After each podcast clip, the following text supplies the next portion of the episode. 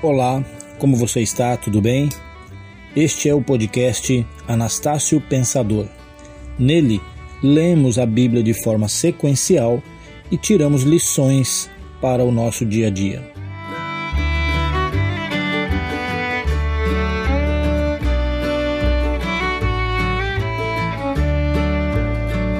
O texto que estudaremos hoje está em Gênesis capítulo 2, o verso 25. Ele é curto, então eu farei a leitura. E ambos estavam nus, o homem e sua mulher, e não se envergonhavam. Normalmente nós entendemos que este ato de não se envergonharem está somente relacionado à nudez daquele casal. Mas existem outros fatores que influenciam nesta capacidade, vamos chamar assim, que eles tinham naquele momento de não se envergonharem.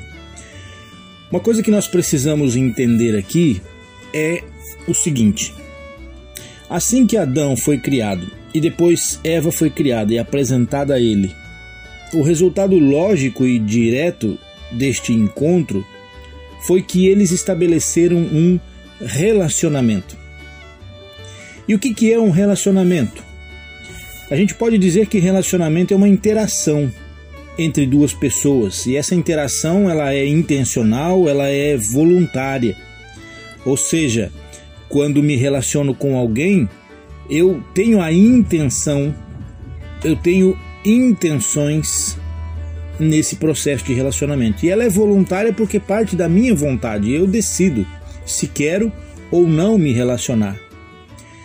No momento deste casal aqui, quando eles começam a se relacionar, eles ainda estão numa situação antes do pecado. Por isso, podemos entender que este relacionamento se dá em pureza. E aí, o que, que seria um relacionamento num contexto de pureza? O relacionamento seria de benefício mútuo.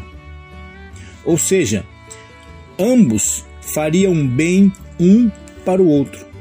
E tanto isso é verdade que o fato de Eva ter sido criada é justamente para que fosse feito um bem. Porque Adão estava só, não era bom que ele vivesse só, e então Deus cria Eva. Então, o relacionamento que se estrutura entre os dois é um relacionamento de benefício mútuo, porque eles vão tornar-se uma só carne.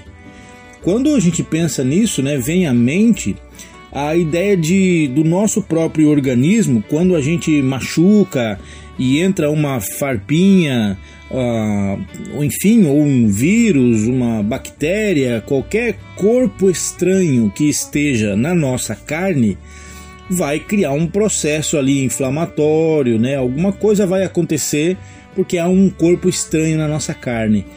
É, neste caso, Eva não seria jamais um corpo estranho para Adão, pelo contrário, eles se completariam. Então, este relacionamento em pureza é completamente benéfico, sempre benéfico e, que é importante, mútuo. Por outro lado, relacionamentos que se estabeleçam fora da pureza, ou seja, na impureza, eles serão sempre tendenciosos. Sempre vai pesar para um lado. E este é um fato que a gente observa no dia a dia, no nosso cotidiano.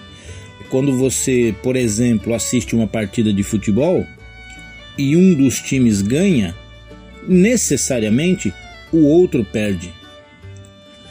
Se você compra alguma coisa e leva uma vantagem muito grande naquela compra, você ganha mas quem te vendeu acaba perdendo. Quando há especulação financeira, alguém sempre está perdendo. Quando você estabelece um relacionamento afetivo, mas esse, esse relacionamento afetivo ele é abusivo de um dos lados, então o outro lado que está sendo abusado está perdendo com este relacionamento. Quando você tem relacionamentos familiares, por exemplo, que são disfuncionais, uma das razões pode ser, por exemplo, o egoísmo. O egoísmo que tende a puxar a balança para um lado só do relacionamento, para um polo desse relacionamento. Então isso dificulta que haja benefício mútuo e, na verdade, impede que haja benefício mútuo. Então, o relacionamento de Adão e Eva, num estado de pureza, prestava-se a um benefício mútuo. Um fazia bem ao outro. E quando a gente faz o bem, tem por que se envergonhar? Em Efésios, no capítulo 5, por exemplo, o apóstolo Paulo está dizendo que deveríamos ser imitadores de Deus e andar como Cristo andou, ou seja, em amor. E ele exemplifica dizendo que Cristo nos amou e se entregou a si mesmo como oferta e sacrifício a Deus em aroma suave. Então, quando olhamos para Cristo, nós vemos uma maneira de relacionar-se saudável. E ela é sempre boa. Por isso que a Bíblia vai nos ensinar que nós fomos chamados para boas obras. Devemos andar nas obras da luz. Então, quando eu ando nas obras da luz, quando eu aplico a minha mente em avaliar as minhas intenções e as minhas ações e principalmente o resultado de cada uma destas ações para o outro, e eu então abandono aquelas ações que poderiam trazer malefícios a outro, eu estou então me preocupando com as obras que são da luz, segundo o conceito bíblico. Você já ouviu falar em boa ação? Você já fez uma boa ação hoje? Ou você já fez uma boa ação para alguém? Quando a gente realiza uma boa ação, qual é o sentimento que bate no coração da gente? Um sentimento de alegria, um sentimento de realização, um sentir-se muito bem, porque você sabe que um semelhante seu recebeu da sua parte uma ação que foi muito positiva para ele. Quando você, pensando em coisas simples, quando você ajuda uma pessoa a carregar algo que está pesado para ela fazer sozinha, quando você dá o seu lugar na fila, quando você dá a passagem para alguém ali no trânsito. Imaginemos a seguinte situação: você está dirigindo o seu carro seu filho, sua filha, os seus filhos estão sentados ali no banco de trás e você passa o sinal vermelho. Sem nenhuma razão, não está correndo para o hospital, não tem ninguém em risco, você está trafegando normalmente ali e você simplesmente desobedece o sinal e quer levar vantagem sobre o outro carro que teria vez para passar. E você simplesmente passa, avança. E seus filhos ali atrás olham aquela atitude sua e você olha no retrovisor e percebe que no olhinho deles há um pouquinho de reprovação sobre aquilo que você fez. E a gente sabe que criança observa tudo. Qual o sentimento que dá? E pisei na bola. E aí você vai tentar achar uma série de justificativas e vai tentar dizer para eles o porquê que você passou, tentando amenizar aquela má ação. Isso gera vergonha no certo sentido. Agora, se o seu filho percebe que você obedece às leis do trânsito regularmente, é, que se você percebe uma pessoa atravessando a rua ali ou querendo atravessar a rua, você para, você com educação, com polidez, permite que aquela pessoa passe em segurança na frente do seu carro.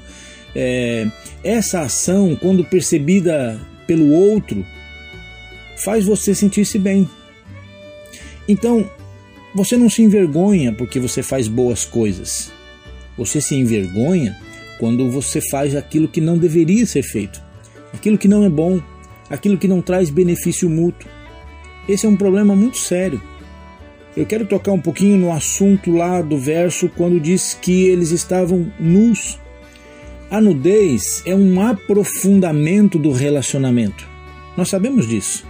Quanto mais intimidade você tem com alguém, maior será a sua facilidade de ficar nu diante daquela pessoa. Então, se você está pensando num relacionamento afetivo, é isso que vai acontecer. A nudez de um para com o outro é só lá mais à frente, quando realmente a intimidade estiver é, assumida e dentro de um contexto de casamento, é claro. Então, quando você se desnuda para alguém, você está dizendo que você está ali completo ou completa para aquela pessoa. Nada está em oculto.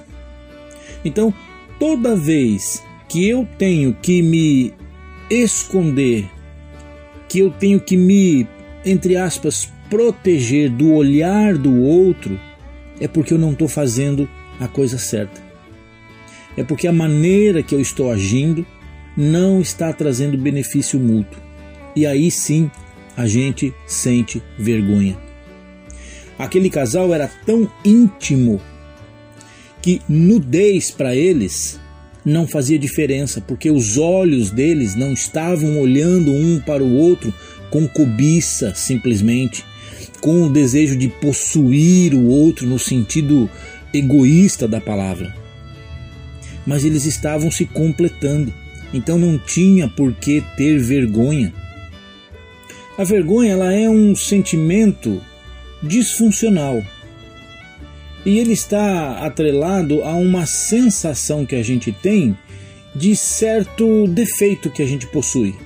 Alguma coisa não está completa, alguma coisa não está plena na gente. Um exemplo, ah, eu tenho vergonha do meu corpo.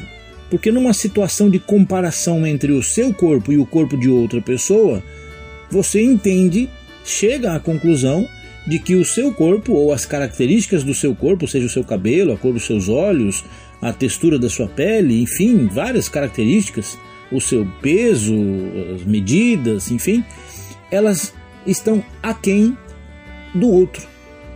A vergonha pode ser por uma questão financeira, você chega num, num lugar aonde você tem pessoas de uma classe social mais elevada e você se sente envergonhado porque a sua roupa não tem a mesma etiqueta, a sua roupa custou bem menos, é, enfim, a sua casa não é tão bonita quanto a do outro.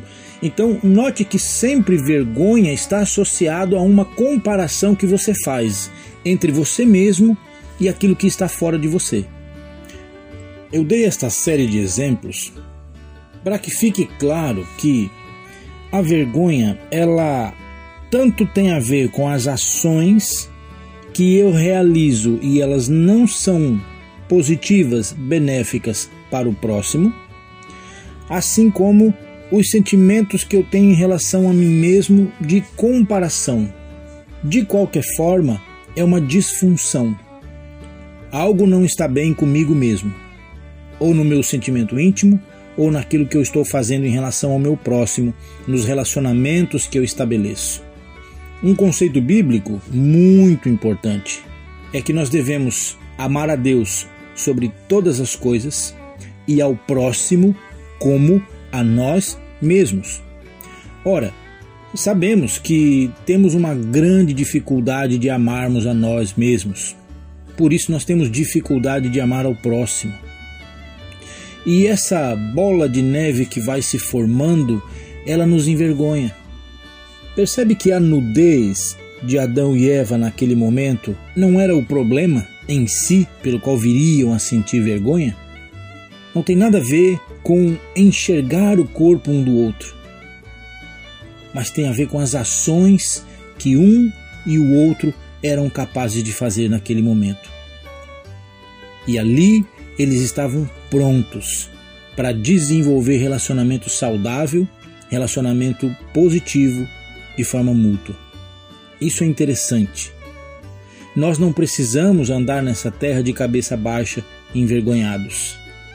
Talvez sentimos vergonha pelo nosso passado, pelas coisas que já fizemos e não gostaríamos de ter feito. Talvez não temos a condição de dizer minha vida é um livro aberto, porque possivelmente queiramos arrancar dali algumas páginas. Mas uma coisa a gente precisa enxergar. Em Cristo, nós somos uma nova criatura, é isso que a Bíblia nos ensina. As coisas velhas, elas passaram. Eis que tudo se faz novo. Em Cristo, a nossa mente é renovada, a nossa disposição de alma muda e nós nos voltamos agora para o bem. E em Gênesis, À frente, nós vamos ver agora no capítulo 3, no próximo episódio, justamente essa diferenciação entre o bem e o mal. E quando nós estamos voltados para o bem, porque Cristo nos volta para o bem, o Espírito Santo de Deus faz com que a nossa mente se volte para o bem, nós deixamos de sentir vergonha. Continuaremos a saber das nossas falhas, porque nesta existência não seremos perfeitos. Só que saberemos que fomos regenerados por Cristo e que o ímpeto do nosso coração as intenções da nossa alma agora estão voltadas para o bem. Eu vou fazer de tudo para não ser mais ganancioso, egoísta. Eu vou fazer de tudo para que a minha vida seja uma bênção para o outro, que eu possa ser um instrumento de Deus na vida de alguém. E aí eu não preciso mais me envergonhar. O pecado, a queda, que veio depois lá em Adão e Eva, fez com que eles perdessem a capacidade de ser bênção um na vida do outro, de ser positivo um na vida do outro. Não que eles deixaram de ser isso 100%, mas é que a partir do pecado, a possibilidade de fazer o mal passou a existir. E todas as vezes que eu faço mal, a vergonha se abate sobre mim. Enquanto eu faço bem, eu sinto alegria prazer e realização. Mas quando eu faço mal, ainda que deliberadamente, lá no fundo eu sei que eu não fiz a coisa certa e eu sinto vergonha. Tanto é que quando a gente quer fazer alguma coisa errada, o que, que a gente faz? Às escondidas, à noite, na penumbra, longe dos olhares, não é assim? Mas quando a gente faz as coisas boas, quando a gente faz aquilo que Deus espera de nós, nós fazemos de cabeça erguida. Nós fazemos à luz do dia, não temos do que nos envergonhar. Então entenda: se por um acaso você tem sentido vergonha, você precisa rever o que está acontecendo com você. Você tem desenvolvido relacionamentos abusivos? Você tem buscado sempre levar vantagem o tempo todo? Você quer só ganhar? Você não se importa que alguém esteja perdendo a sua volta? Você ficou insensível a isso? Reflita sobre isso. Reflita também se por um acaso você não está se depreciando além da conta. Verifique se o seu coração e a sua mente não estão pesados demais com as cargas dos erros que você já cometeu. Se identificar que isso está acontecendo com você, lembre que o fardo que Cristo tem para te dar, para carregar, é um fardo suave, é um fardo fácil de ser levado. Não é este fardo do peso do pecado e da culpa sobre nós que nos envergonha. Mas em Cristo você será libertado, você será vivificado e você terá alegria, porque Cristo é a nossa alegria, a nossa esperança de vida eterna, o nosso propósito de ser bênção. Essas coisas fazem a gente, ainda que saibamos que não somos perfeitos, tenhamos alegria de saber que servimos a propósitos maiores, a propósitos eternos. Lembre, um simples abraço seu é capaz de fazer alguém sentir-se muito bem. Em tempos de tecnologia, de comunicação facilitada, uma palavra que você dá, um bom dia que você dá, um pouquinho de preocupação que você mostra em relação a alguém, fará com que o dia daquela pessoa melhore, o ânimo dela, e você não tem por que se envergonhar de fazer estas coisas. Então, olhe para Deus, olhe para Cristo e seja uma bênção em nome de Jesus. Vergonha não haverá. Que Deus te abençoe e te ajude a caminhar de cabeça erguida, olhando os seus semelhantes nos olhos. Que Deus te ajude a desenvolver relacionamentos saudáveis, relacionamentos abençoadores, e você será uma bênção. E você não terá do que se envergonhar. Um grande abraço e até o próximo episódio.